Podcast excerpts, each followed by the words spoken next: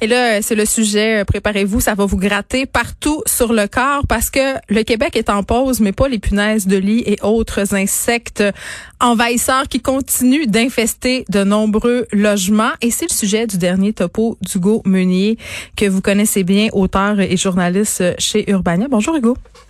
Allô?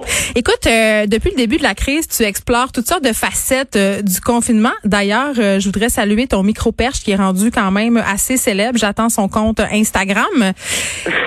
Et là, tu as décidé d'accompagner un exterminateur. Raconte-nous un peu ce que vous avez fait et surtout ce que tu as vu.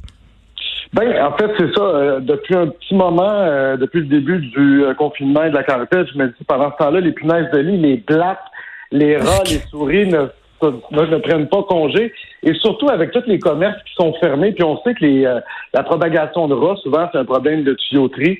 Et euh, à un moment donné, bon, euh, c'est l'exterminateur Maheu qui est dans mon quartier que je connais bien. J'ai fait plusieurs topos avec son président Harold Lévy, puis j'aime lui passer un coup de fil de temps en temps de venir au courant des nouvelles tendances dans le monde. Au niveau de, l'infestation? oui, il y a quelques années, les punaises étaient sur toutes les, lèvres à Montréal. Il y avait un gros problème de santé publique. On en a moins parlé je me suis dit, bon, présentement, avec les bon, les gens sont en quarantaine, les gens peuvent pas quitter leur appart pendant une journée pour permettre aux exterminateurs d'y aller.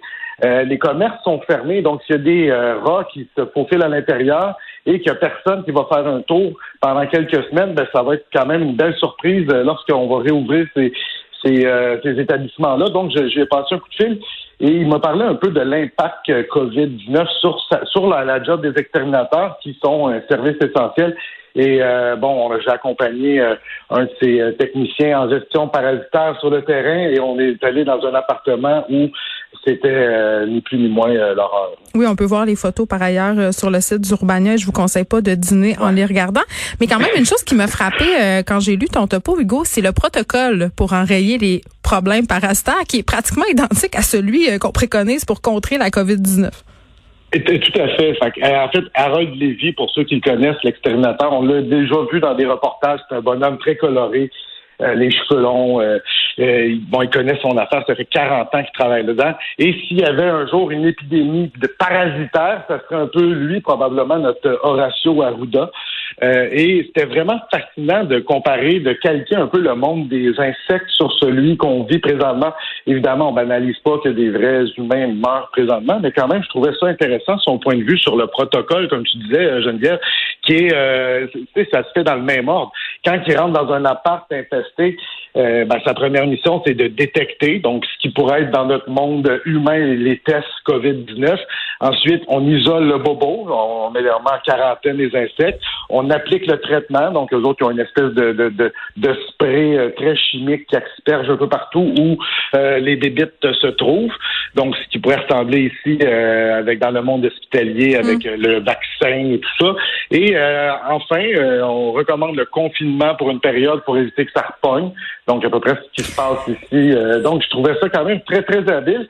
Et euh, c'est toujours intéressant de discuter avec M. Lévy parce que lui, il dit les, les insectes sont là depuis 400 millions d'années. Euh, nous, on est là depuis moins longtemps. Alors, on est vraiment une, anecdote dans la vie des insectes qui vont nous survivre. peut-être qu'on a beaucoup à apprendre euh, des bibites. Hugo, euh, tu continues à faire des reportages. On t'a vu aller dans des terrains de camping. Euh, tu es vraiment sur le terrain malgré le confinement. Je peux pas m'empêcher de te demander si tu as peur, un, de pogner la COVID-19 ou même de contaminer ta famille parce que tu as deux beaux enfants et une madame à la maison. Oui, ben c'était une stratégie pour me débarrasser d'eux et de faire ma vie avec une nouvelle épouse. Oups, on ne pas dit ça. Hein? Mm-hmm. Non, euh, non, mais pour vrai, je pense, je vis pas dans le déni. Je suis conscient des risques et tout ça, mais je pense qu'il y a moyen de faire notre travail euh, en gardant une saine distance. Je pense que tu le fais aussi, Geneviève. Ne veux pas tu sors de chez vous pour aller travailler au bureau. Donc, tu, prends un risque en juste en mettant le nez dehors. Je le fais. Mais euh, bon, ça peut avoir l'air désinvolte parfois, mais je fais quand même attention, puis je suis quand même sensible à tout ça. Moi, en, haut de chez moi, il y a mes parents qui sont quand même dans la tranche d'âge critique, 70 euh, ans et plus.